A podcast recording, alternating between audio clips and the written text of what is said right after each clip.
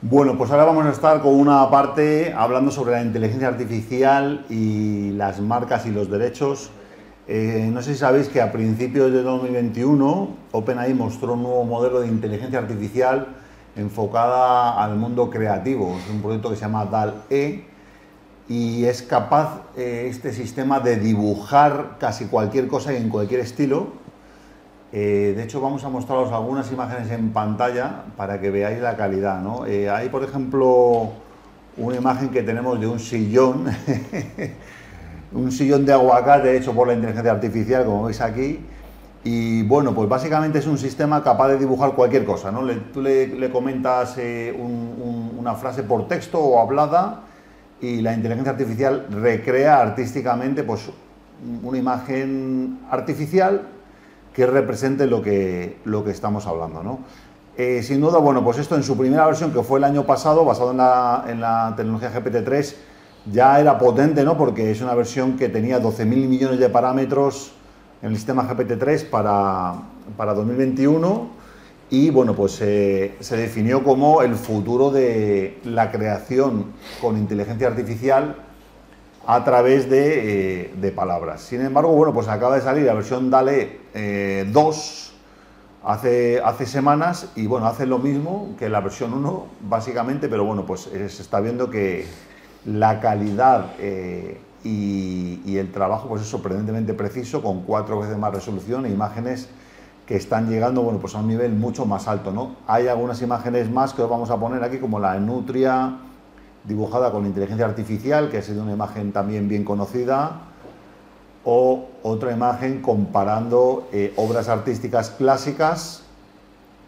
como la que podéis ver aquí.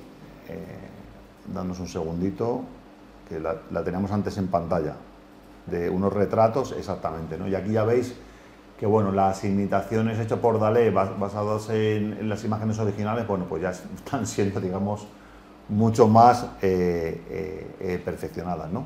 Y bueno, ¿qué genera esto? Bueno, pues lo que genera es una incertidumbre total sobre qué va a pasar con, la, con la protección de las obras artísticas. ¿no? Si de pronto nosotros podemos ir a un ordenador, empezar a, disparar ahí scripts y empiezan a salir cuadros, obras de arte, obras musicales y, y se empieza a registrar todo automáticamente, bueno, pues ¿qué va a pasar? El ser humano va a dejar de crear porque la máquina ya crea por nosotros y para eso nos hemos traído pues a un experto en derecho de marcas como es Álvaro de Santo. Bienvenido. ¿Qué tal? Buenas tardes, Alejandro. ¿Qué tal? bueno, qué bueno tener tu apoyo, Álvaro, porque bueno, eh, colaborador ha sido, ha sido de la casa y que nos ayuda, bueno, pues a, intentar entender cómo, cómo se va a aplicar todo esto de la, la, tecnología que viene, que lo está cambiando todo.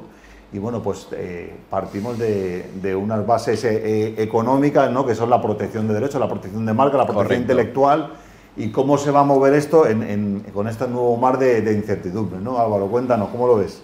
Bueno, pues a ver, esto pues evidentemente es una prueba de que la realidad supera la, ficción, ¿no? O sea, aunque bueno, si nos apuramos, la película Terminator ya lo dejaba muy claro también por dónde iban los tiros, ¿no? Pero bueno, ya es realidad, ya no es una ficción lejana, sino que lo tenemos más cerca de lo que puede parecer, ¿no? Entonces, yo empezaría diciendo, aclarando que la propiedad intelectual es un ámbito muy amplio donde caben muchas disciplinas, ¿no? entre ellas una pues, disciplina o modalidades, una de ellas es derechos de autor. Pero existen otras modalidades de protección dentro de propiedad intelectual distintas de derechos de autor. En todo caso, lo que se protege sí o sí, y esto no es negociable, es que detrás haya la voluntad creadora y la libertad creadora del espíritu de una persona humana. Esto es así. Es decir, una máquina nunca va a tener eso. Una máquina nunca va a tener eso. Nunca va a tener eso. Aunque sea, digamos, el, el humano, como en este caso el que diga las palabras o el que ponga los parámetros o programe la máquina. Claro, aquí viene la segunda, el segundo piso del pastel. Vamos a ver, existe el arte digital que sí que está protegido por propiedad intelectual, ¿de acuerdo? Pues por ejemplo tenemos videoarte, tenemos fotografía digital, es decir, son, es cuando el ser humano, con su libertad creadora y su intelecto creativo, pone a su servicio, a su servicio creativo de, de sus creaciones, los medios tecnológicos. Pero al final el resultado es fruto de la voluntad creadora de un ser humano, ¿de acuerdo? Como por ejemplo la música electrónica que hablábamos antes por ejemplo, con Javier. Por ejemplo. por ejemplo. Exacto. Entonces, eh, ¿quiere decir esto que una obra creada mediante propiedad intelectual, por ejemplo, con el programa, el programa este o el software este Wally, que, que hace un juego de palabras con Wally, el, este de Disney, este y Dalí, por supuesto, ¿no? Del el artista. Entonces, ¿quiere decir esto que algo que ha sido creado por inteligencia artificial carece de protección en, propiedad intelectual? No necesariamente, en tanto en cuanto detrás de esa inteligencia artificial haya una inteligencia humana no artificial que la maneja a su antojo en cierto modo. Es más, de hecho el programa lo que hace concretamente es darte opciones, es decir, es el ser humano el que mete el, script, la orden literal, y el propio programa te genera una, pues, bastantes opciones de cómo quieres hacerlo.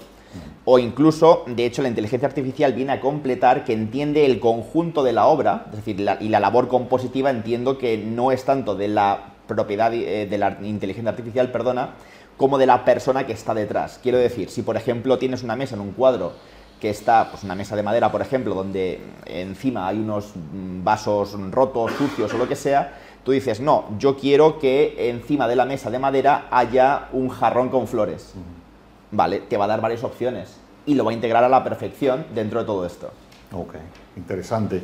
Y bueno, ¿cómo, cómo crees que, que podría eh, de pronto integrarse este trabajo que están haciendo las máquinas de manera tan avanzada, porque además, por ejemplo, el propósito que tiene OpenAI es que las herramientas están abiertas a que cualquier usuario desde Internet pueda utilizar la interfaz y empezar a experimentar. De hecho, aquí hemos hecho algunas pruebas y tal, subiendo algunas fotos y ya puedes desde cualquier usuario desde su casa con un navegador ya puede empezar a utilizar esta tecnología. Sí, a ver, sí que es cierto que de momento, hasta, hasta donde yo sé, está en, un, está en un alojamiento, es decir, toda esta herramienta está alojado en un eh, hosting privado y lo, lo, quieren mantener de momento muy pequeñito. ¿Por qué? Pues porque tienen, evidentemente, son conscientes del potencial que tiene esto tanto para bien como para mal. Evidentemente, no hay que, eh, digamos, mirar para otro lado, ¿no? Las cosas son como son.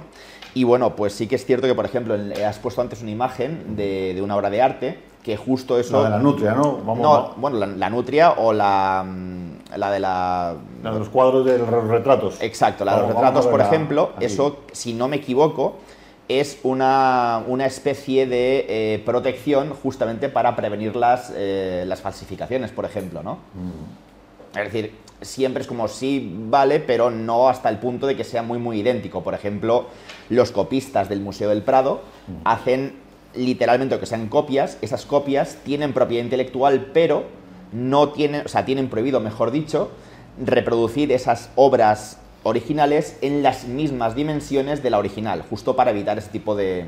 Son barreras, prevenciones, ah, mecanismos para evitar la falsificación, por ejemplo. Entonces, se hace otras escalas. Correcto, otras escalas, es decir, te evoca, pero nunca hasta tal punto que puedas eh, incurrir en un delito, sin ir más lejos. Ok. Muy interesante. Y, nada, ¿cómo ves, ¿cómo ves el futuro? Porque eh, parece que cada vez estamos haciendo cosas más sintéticas. Se habla también del metaverso, que nos viniste a hablar una vez sobre el tema. Eh, cada vez mm, la gente va a tener más tentación de, que, llevar cosas que están en el mundo real, que están protegidas por marcas de derecho de autor, al mundo virtual, todo eso cómo se va a manejar. Correcto, pues es que eso ya es una realidad y ya se está manejando. De hecho, en el metaverso, de las primeras aplicaciones que tuvo en el metaverso, ya hubo eh, escaparatismo de Gucci, por ejemplo, ya hay salas virtuales donde tú puedes ver arte digital, tú te quedas aquí, pero tú alter ego en el metaverso, pues sí que puede verlas perfectamente, o mismamente museos como el Prado y demás, pues ya tienen su versión virtual, de forma que alguien en Japón pueda ver el museo virtualmente. Eso no deja de ser un cierto tipo de metaverso, digamos, ¿no? Mm. Limitado al museo, pero bueno, es lo que la gente quiere ver y el que quiera, pues entrará justamente ahí. Bueno, pues Así que... perfecto Álvaro, pues nada, muchísimas gracias y bueno, pues ya sabemos, ¿no? Que la tecnología tiene sus peculiaridades a la hora de, de ser protegida por derecho de autor, el software también, ¿no? Correcto. que, pero bueno, que hay cosas que sí se pueden proteger también. Exacto. De hecho, ya, que dices el software, por ejemplo, el software se considera un conjunto de algoritmos, es decir, es algo, algo matemático en sí mismo, ¿de acuerdo? Sí que es cierto que el software hay una polémica, en la cual yo ahora no voy a entrar, evidentemente, porque daría para, para largo, ¿no? Pero sí que podría ser interpretado análogamente como una obra literaria escrita en un lenguaje distinto, como si por ejemplo traducimos el Quijote al inglés, por ejemplo, pero ese lenguaje no es el inglés, sino es un lenguaje informático, ¿no? es decir, es un lenguaje conforme a la definición de lenguaje en sí misma, que podría ser por ahí un poco polémica, pero bueno, tampoco es plan de, de abrir ahora ese melón, yo creo. Pero bueno, por ahí van los tiros, ¿no? Bases de datos, etcétera, todo esto también tiene protección, lo que pasa que nunca mediante eh, derechos de autor, porque no es una persona, no, no es fruto de la creación muy intelectual, digamos, de, una persona. De lo que está detrás. Genial, Álvaro Santo, pues nada, especialista en derechos de marcas, eh, cualquier persona que quiera estar interesada en hablar contigo, en Desalto Legal, ¿no? Un placer, sí, sí, y a, nada, a pues, vuestra disposición. Aquí ya sabéis que hay nuestra persona de confianza para, para todos estos temas. Vamos a continuar, porque estamos ya en la recta final del programa y vamos a hablar de una burbuja que no os esperáis, así que detrás del patrocinador lo vamos a ver con Carlos.